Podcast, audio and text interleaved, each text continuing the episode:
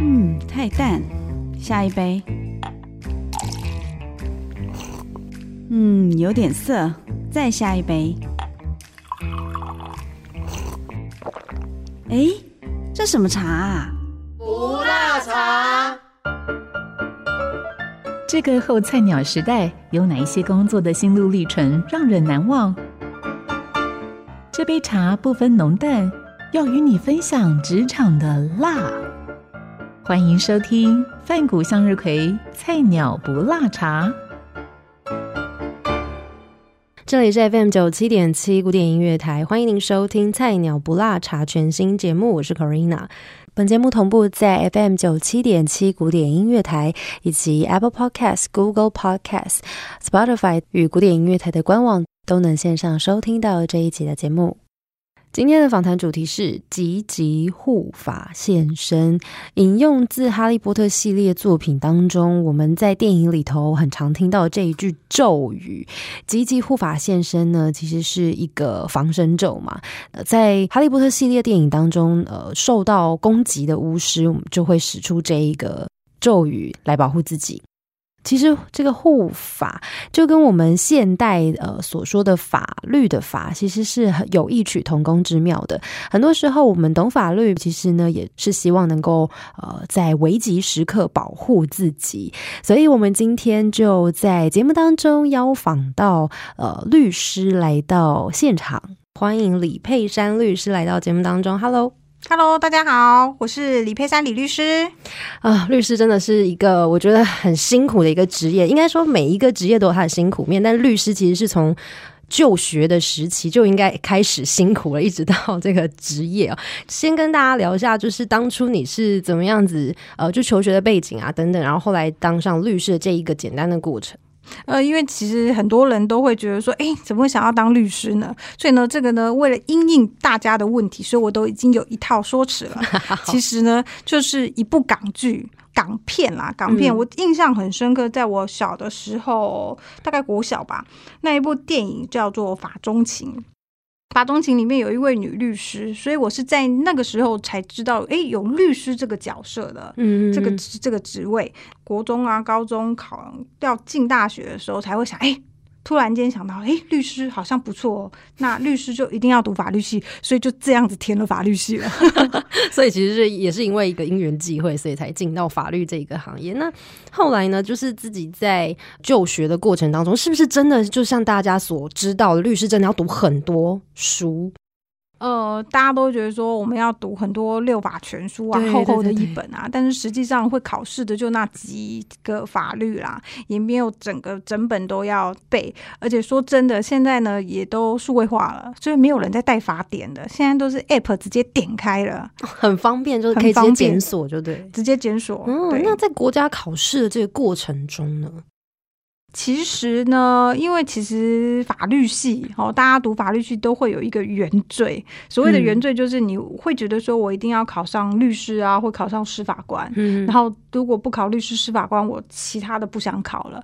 但是我在记得，在我求学的过程当中，那刚好有一个。科目叫做法院组织法，那时候是选修的老师，他是在法院的法官。那法院的法官，他那时候就其实有跟我们讲说，其实他不建议我们就是眼高手低。只看律师是法官，其实，在法界他还有很多的工作可以去选择。所以他那时候有提到说，诶，有一个职务内容叫做法官助理。法官助理，那他的其实薪水也算是不错，虽然他是约聘雇的，但是他的薪水算是不错的。所以，其实，在考上律师之前，我是有先去当法官助理的，边工作然后边。补习，然后准备律师考试这样子哦，所以其实也算是有一个类实习的经验，就是接触到真正实务的这个部分，然后后来才去考试。要问一个不专业的问题，律师考试是不是真的很困难呢？哦，我必须说，真的花非常非常多的时间在准备考试。对，因为其实律师考试的方式，它其实有改制。那我是改制的第一届，好，第一届的那时候去考上。那时候考呢，我记得科目有十二科吧。十二科，12全部都科跟法律有关的。十二科全部都跟法律有相关的，所以那时候呢，你真的没日没夜的在读书。嗯然后我记得那时候曾经就是有考上的前辈，他就有鼓励说，你今天认真读书的状态，到你自己，比如说那个灵魂抽离起来看，哇，这个人。读书怎么读的这么认真的时候，你你你就会成功了。哎，所以可以跟我们分享一下法律系的出路，除除了律师之外，其实还有蛮多的，对不对？像是还有哪一些呢？法律系的话，像我刚刚讲的，就是说，其实你也可以去考法官助理。那其实除了律师、司法官这个这两个特考试之外，那其实像书记官，像我当时也有考调查局，那也有考那个法制法，或者是那叫政风。政风单位就是一些公家机关里面不是会有一个政风室嘛，专门在处理诶有没有收受贿赂的这种哦。公务人员。嗯政风这个单位，因为其实法律系读的法科比较多，所以我们在看国家考试要有高普考嘛，我们就会去选说哪一个跟我们自己本身读的科目很相近，嗯。那这个花时间再进去投入去考别的考试的话，会比较轻松一点，不用不用想说我整个跨科系去读别的，完全不一样。那你等于除了自己本身律师考试十几科之外，你可能还要再读个五六七八科，那你可能真的会炸掉。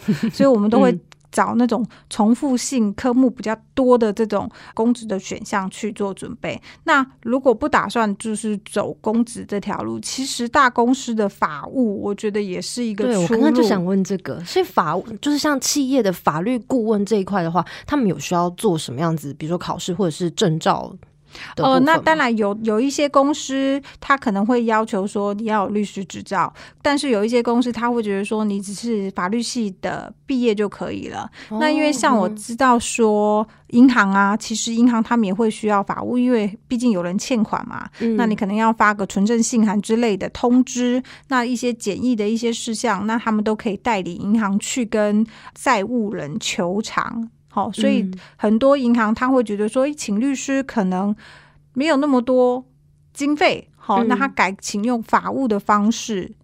那也是一种，也是一个出路。就像我之嗯前，我记得我的一个学弟，他就是在某间银行，他就是当催收部门，哇，他的那个薪资真的是以催收所得进来再去分配，所以我会觉得，哦嗯，很优渥。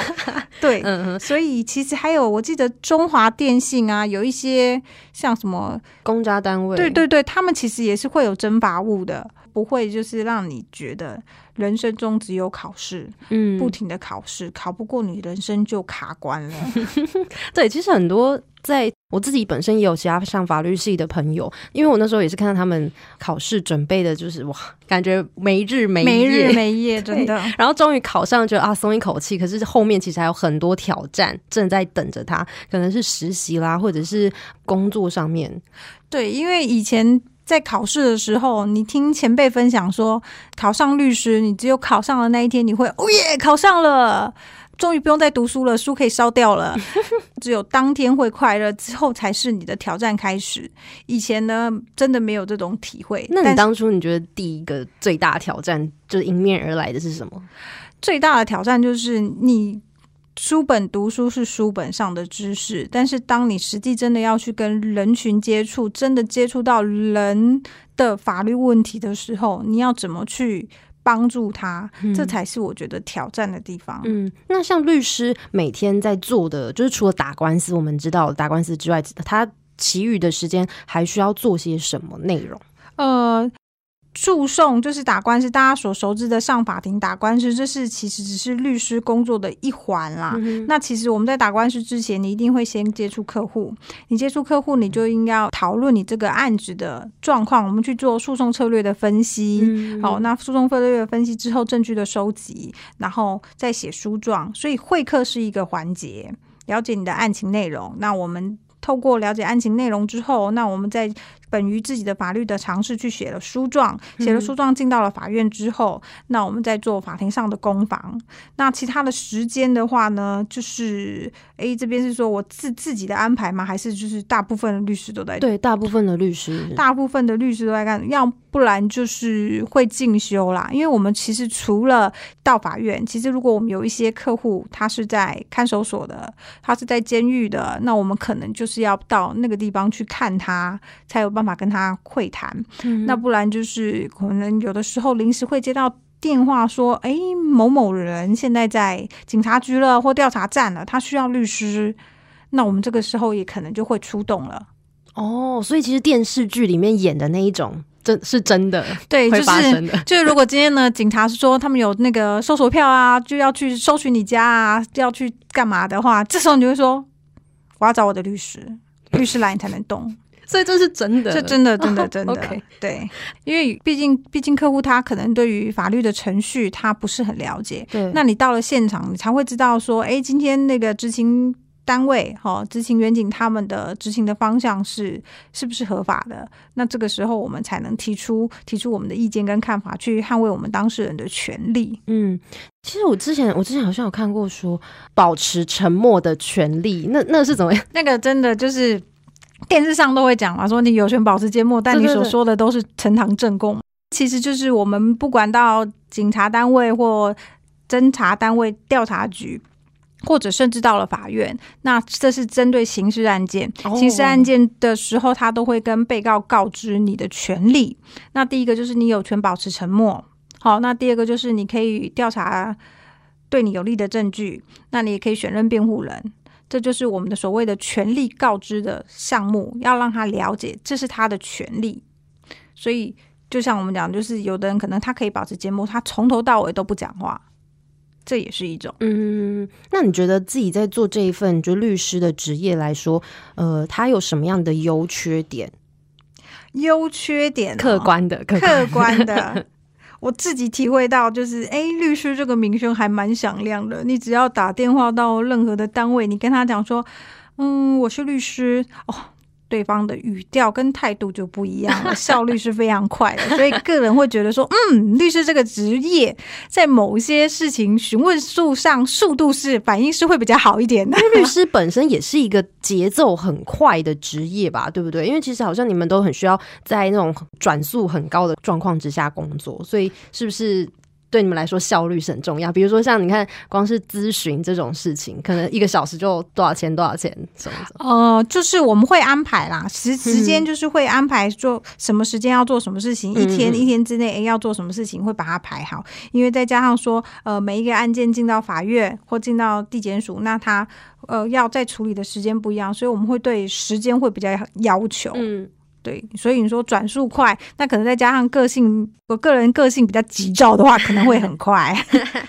那缺点的部分呢，有吗？缺点哦，缺点的部分就是，其实我自己觉得，有的时候会让我变得比较对任何人事物的感受度没有这么的强烈。应该是说，因为我们当律师，那你在处理客户的案子的时候，你必须要中立，你必须要嗯客观，你不能投入太多你个人的情感。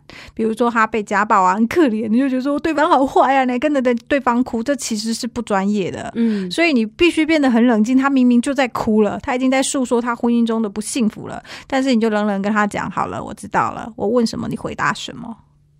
对你就会必须变成说，你会要舍弃一些感情。嗯那有时候我会觉得说，哎自己好像似乎变得有一点冷漠了，是不是有点冷血这样？对，冷血，可能可能其他人会就说，律师怎么了不起，怎么都不愿意听我们讲一些新，这样我们会觉得说，不是不听。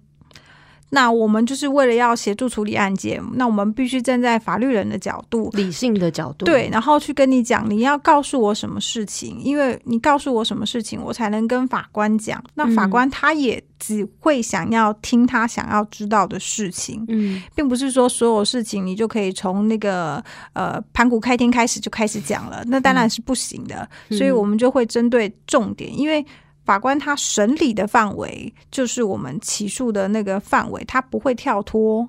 哦，所以其他的事情我们会觉得不是不重要，是那个法院不会去审理，所以讲了关，讲了也没有用。嗯所以我们有的时候都会去。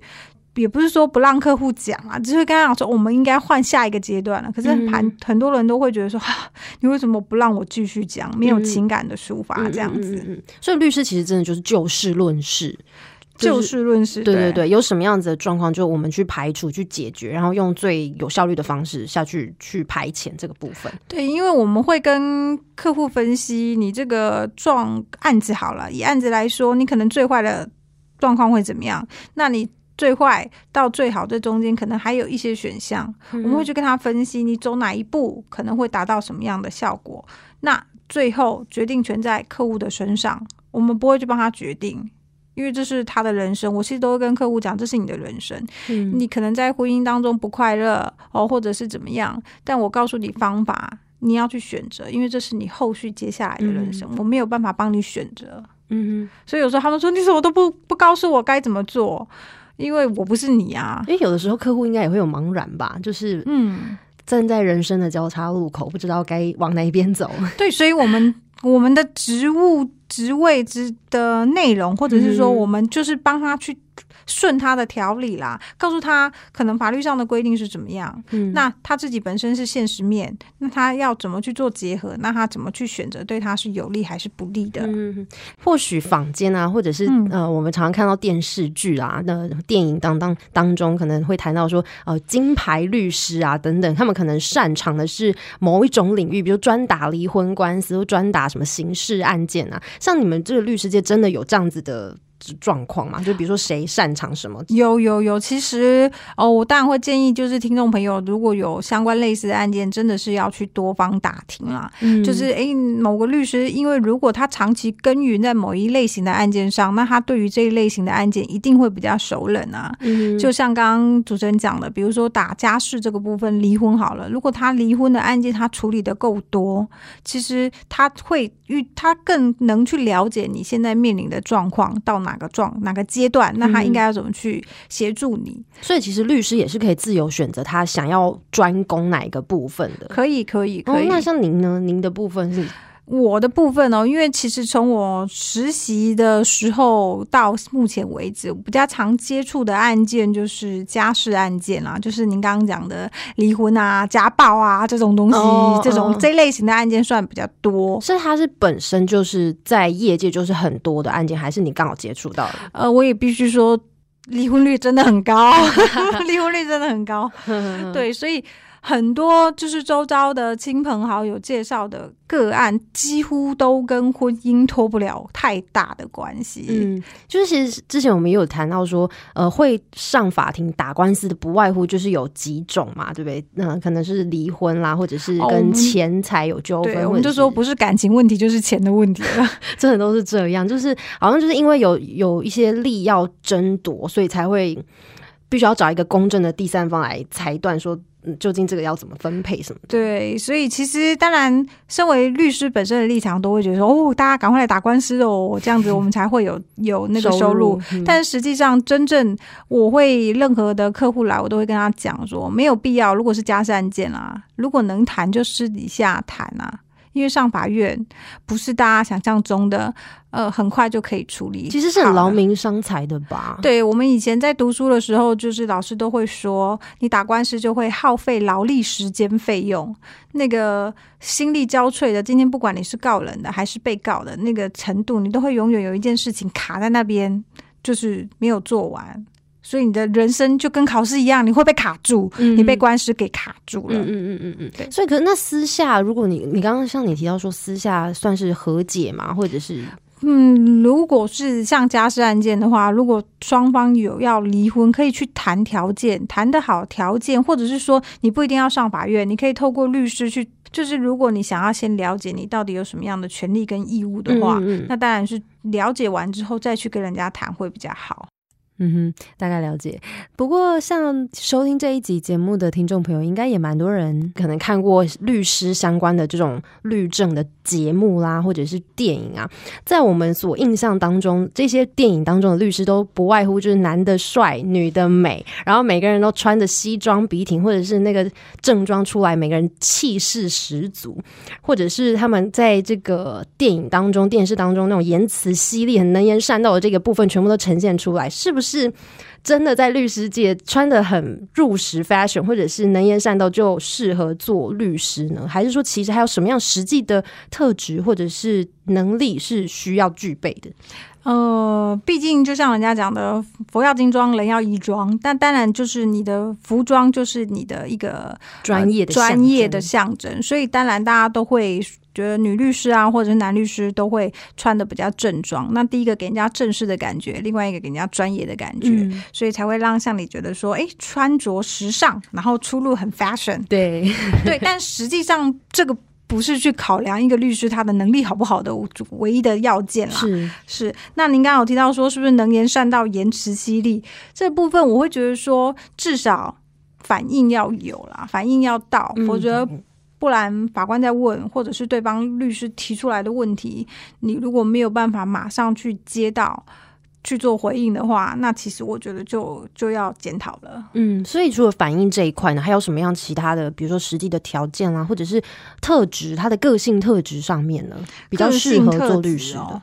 嗯，比如说要口语表达能力要好啦，等等。我会，因为我我我其实通常律师比较不会去问其他的律师说，你觉得哎怎么样才会觉得是律师的特质？就就你的观察呢？你觉得大部分的律师他们所拥有共同的特质啊，或者是个性上面有有没有什么？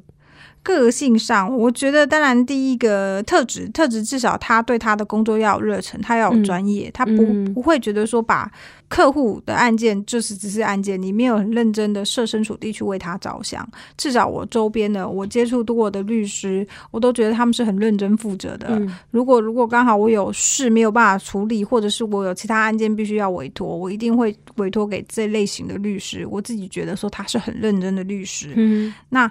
你说口语能力的话呢？我觉得应该会讲话都算可以啊，因为这个部分确实是没有实际上的去去想过。你说非要什么样的条件？那只是就是说，像我们有的律师，他可能比较不喜欢写诉状。他觉得说他比较适合去做开庭的现场的，他喜欢临时反应的这种东西的律师，那他就可以去。跟如果是大型的事务所，他们就可以做配合。他就是专门去打官司的。嗯，那也有另外一种，就是他不喜欢出去讲，他觉得他自己可能口语表达能力没有那么好，反应没有那么快，但他喜欢写东西，喜欢研究法律问题。那我觉得这种我也是有听过，说某某一些律所是这样做配合的。有的人就是专门在所内就是写诉状的，那有的律师就是专门去外面开庭的。哦，还有这样的分工，我以为这些全部都是一条龙作业。就同一个人经手，全部这就是这个案件就是一个人经手。哦，因为其实有像刑事案件，刑事案件的被告的话，他最多可以选任三个律师，所以三个律师他们可以互相的去互相的分工，对，互相的分工。所以就是看说，哎，要怎么去做这件事情，然后达到对那个当事人是最好的。嗯，会不会也当中有蛮多的矛盾？因为就我自己对于这个行业的了解啦，我们就有的时候看一些。剧情啊等等的，或许他是被告，那他可能是真的犯了某一些的罪，但是律师又要帮他辩护的时候，可能要违背当中，可能他心中会有很多矛盾，比如说他可能要违背自己的良心啦，或者是这一类的，有没有常常会发生这种事情？这个问题非常非常非常多人问，就是说，咦，你会去帮那个杀人犯辩护吗？或者是什么什么案件辩护吗？但是其实律师他是有选择接不接的权利的。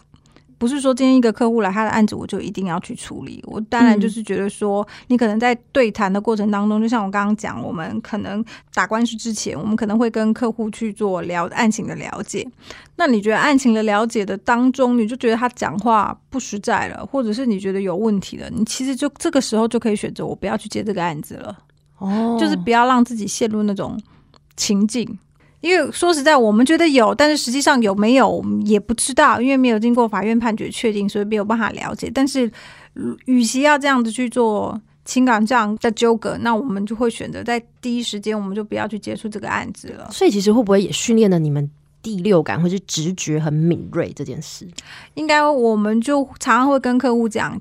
照实讲，你讲话要合情合理。嗯你讲的太不合理，我们就知道你真的不要觉得律师啊、法官啊、检察官很好骗。嗯对，因为不合理，我们一听就知道不合理了。嗯，而且如果你说了一个谎，你还要再说千万个谎来圆这一个谎。，而且呢，人的记忆是很薄弱的。你就明明刚刚上一秒是这样讲哦，你为什么下一秒要这样讲？这样是不行的。哦，OK，那你自己做就是律师这份工作到现在，你有没有遇过就是生命当中的一些贵人，或者是提醒你的人，想要感谢他们的？呃，当然有啊，像比如说我刚考上律师的时候，其实那时候呢非常流行打工度假，我就想说，终于考上了，我终于不用读书了，我是不是可以在这个时间点就打工度假去了？但是在职场上，就是有学长，他就跟我建议说，叫我先还是先去做实习，然后受训，拿到了律师资格之后再做打算，先下市场。他的意思意思是这样讲啊，你要先进来这个市场站稳了，嗯因为我们那时候是第一届嘛，第一届的人就考上律师的人数已经开始倍增了，所以呢，如果再隔一年又多了一千个律师出来，再隔一年又多了一千个律师出来，那其实你的呃。就业环境会更加的困难，所以他说，如果既然你已经考上了，你就应该要先出来了。所以其实那时候也很庆幸他有有告诉我说，其实要先为未来做设想，把握机会先对，先出来。嗯对，那他就说以后想要出国或干嘛，等你有一定的积蓄了，你出国去玩不就好了？后来想想也是啦，律师的工作是不是一直都非常的忙碌，然后可能没有什么时间？就是你们的作息是正常的吗？应该是说，我们回到刚刚那个话题，出国。如果呢，我想要出国的话呢，其实呢，如果是我个人职业的律师的话呢，我们其实是可以把庭期排开的。嗯像我曾经就是跟其他律师，我们去英国跟爱尔兰爱尔兰玩，我们就玩了十八天。我们这十八天就是通通把庭期排开，我们就可以出去了。哦，所以其实还 OK，就不会有那种就是如果中间真的有停了，我们就请其他的律师代劳。哦，嗯那当然都会尽量在我们买完机票的时候就知道哪一段时间是不能有停的。当法官说：“哎，大律师这一天可以吗？”不行，就要把它排开。然后应该是说，呃，看律师的形态，比如说你是受雇的律师，那就是给其他的律师请的律师，那你可能就会有呃正常上下班的时间。嗯，虽然我也被请过，那个时候就会觉得说叫做上班打卡制、下班责任制。那我蛮好奇，像很多人都会，我们讲到比较这个比较世俗一点的啦，就也很多人谈到说，就律师是不是真的很好赚这件事情？嗯，究竟律师的这些薪资或者是收入来说，他们是怎么样？可能像我们刚刚有提到说，咨询其实也是一个费用，对，然后或者是还有什么样什么样的费用是结合而成律师的总体收入？呃，像刚主持人有提到咨询，确实台中市的律师的咨询费大概就是一个小时三千到五千，那可能一般的民众听到就会说，呜，怎么这么贵？对啊但是你要想说，这个经验的累积。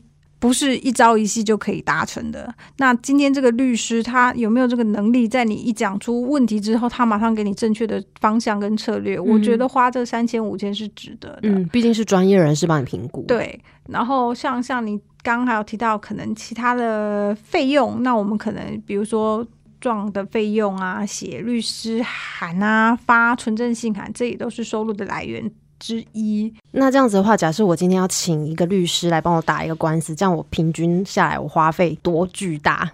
应该是说要看你是民事的案件还是刑事的案件。哦也有分，有分，如果你今天是刑事的案件，那就不会有所谓的裁判费的问题。嗯那民事的案件呢，就是你如果要是原告的话呢，你还必须要先缴纳一笔诉讼费用给法院，嗯它就是看你请求的金额，用一定的比例去计算。嗯所以有时候我们都会跟客户讲，哎，你不是单单是只有请律师的费用哦，你可能呢，如果这是一个呃工程案件。好了，那你除了当初呢，你要先缴纳一笔费用给法院之外，律师的费用，那如果这中间还需要做鉴定，那还有鉴定的费用，那如果还有关于价值的判断，还有鉴价的费用，那如果是土地要分割，还有测量费。这个哇，林林总总下来，林林总总下来，其实 是很多手指头数不完。而且大家都会觉得说，律师费用好像可以由败诉的那一方负担，这是错的，错的，没有这回事。嗯，那如果是这样子，明明可能对方欠你十万，那你去告他，你说你律师费付了一百万，他输了，他要帮你付这一百万吗？合理吗？当然不合理啊！所以这是没有的，没有这回事的。嗯，了解。所以其实。请律师真的劳民伤财是真的，对，耗 费劳力时间费用，真的没有像你这样一个一个分析。或许没有接触过法律这一块的听众朋友也不会知道说，哇，原来要打一个官司或是要处理一个案件是要花非常多时间跟精力在上面。那我另外也蛮好奇的是，在法律界有没有一些，比如说潜规则啦，或者是说一些明文的规范也好，就是关于对于客户或者是就是你的当事人，或者是对于呃。自己业界，比如说同行之间，有没有什么样子的规范？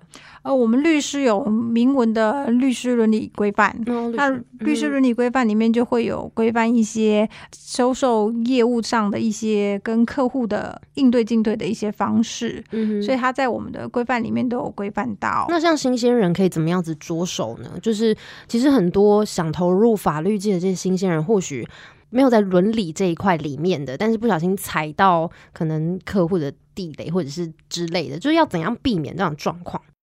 呃，就是因为我们的律师伦理规范，它有非常非常多案例，要去熟读案例，以免踩线，或者就是说你觉得好像嗯有点法律边缘这一种的。对，所以通常我们如果遇到事情的话呢？我们都会直接打电话到那个呃，因为律师是法务部在管的，我们就会直接打电话到法律部、法务部去问。如果我们遇到这样子的状况，那应该要怎么处理？嗯，对。那你自己有没有遇过这种，就是不小心 出糗倒是没有，但是会会有一种状况，有的时候我们在接案子的时候，你可能没有顾虑到说利益冲突的问题，可能 A 客户来问你，你听完他的案情之后，后来 B 客户来问你。你本来觉得好像 A 跟 B 没有关系，但是你处理到后面发现 A 跟 B 好像有关系哦。如果是利益共同的，那倒是没有关系；如果是利益有相左的，哦，这就有利益冲突的状况了。那我们势必就是要去解除一方的委任。嗯嗯嗯。就像我之前有一个案子，呃，A 客户来找我，那他我就帮他继续处理。那 B 客户也来找我，我们继续处理，因为 A 跟 B 不认识啊，你不会想说他们有什么关联啊。嗯。处理到最后，嗯。丢，他们有共同的人，然后案件就有问题了。然后我当下我就打电话到地检署去问，请示检察官说这种状况的话，是不是？宜再继续担任他的辩护人，那检察官的建议就是说，那如果有这种疑虑的话，我们就不要去做，因为如果我们有触犯这个伦理规范的话，我们是会受惩戒的。严重的话呢，律师资格是会被吊销，对，会被拔牌的。嗯，了解。律师执照如果被吊销的话，是永不得重考吗？嗯，好像要看状况，我有点忘记了。详细资讯欢迎私下这个洽询李佩珊律师。OK，那如果像是今天是像新鲜人，可能他自己现在目前是法律系的，或许再过不久，他们也即将进入到法律界了。这个前辈的角色会怎么样？就是去建议这些新人。我用分两种方式好了。如果刚好是高中要准备读大学，那正想要说来读法律系的人这一种类型的话呢，我会建议说，其实呢不用直接就选读法律系。如果已经选读法律系了，那我会建议，那你再去读其他的科目，比如说会计啊。如果可以的话，用个双主修，嗯，这样子的话，你的专业能力会更多。那如果是已经读的法律系的人了，那当然就是努力认真读书，这基本是绝对不应该变的。嗯，那未来的出路，有的人他也可以当学者，有的人想要从事呃，可能当教授啊，这个也很好。那或者是说，你觉得要打击犯罪的，那调查局也是一个出路哦，或者是警察，警察也是一个出路。并不是说人生只有律师跟司法官而已，法警嘛，对不对？呃，法警是在法院的警察，那一般的那种我们在路上可以看到的那种叫行政警察，行政警察也是可以考的，也是也可以。对对对。前辈的立场来说啊，你会建议他们，如果真的要投入到法律这一块，比如说可能像律师这一块，嗯，那有没有什么样子的心态啊，或者是有什么样的呃准备可以事先先 ready 好？心态就是这个社会很复杂，有很多你可能会看到一些不公平的一些状况啦。那你内心要够强大。那而且另外就是说，你在处理一些案子。过程当中，你可能会知道有一些利益的东西，这个时候你就要知道怎么去避开。嗯，就是我会一直觉得说，你只能赚你该赚的东西，拿你该拿的东西，不是你的东西就不应该去碰。嗯，在你自己体认到社会很复杂的这一个点的时候，比如说有一些不太能适应，或者是哦，就像人家常常说，你都在处理离婚官司，会不会对婚姻家庭没有憧憬？对对之类的。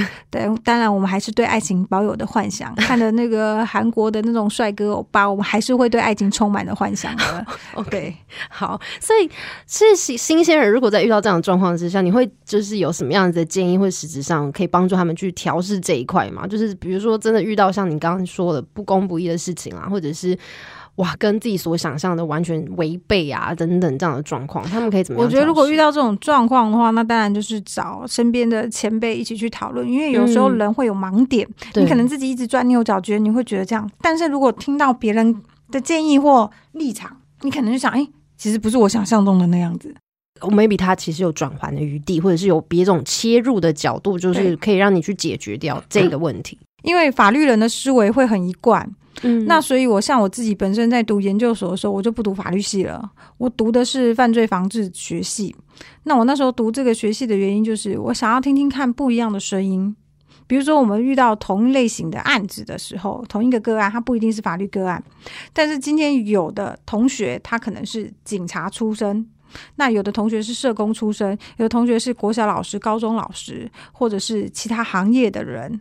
诶，你会发现说，原来同一件事情有这么多种不一样的看法，所以我我才会觉得说，如果遇到事情的时候，就不要去钻牛角，去听听看别人的想法。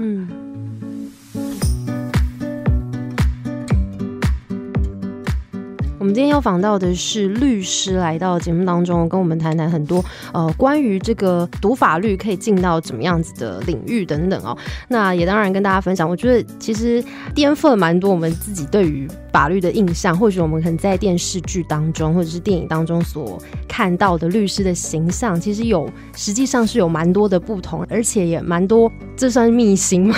就是有很多是我们不知道的事情。其实他们也是非常的辛苦。那其实也希望透过。这一个节目能够提供未来想要进到法律界的呃新鲜人也好，或者是你想转职，或者是呃你还在犹豫自己该不该走法律这一条路的朋友也好，给你一点小小的建议。那也感谢你今天的收听《菜鸟不拉茶》节目，我们下次见，拜拜。本节目由台中古典音乐台制作，六月起到八月底，每周四上午十一点钟同步于广播频道 FM 九七点七播出。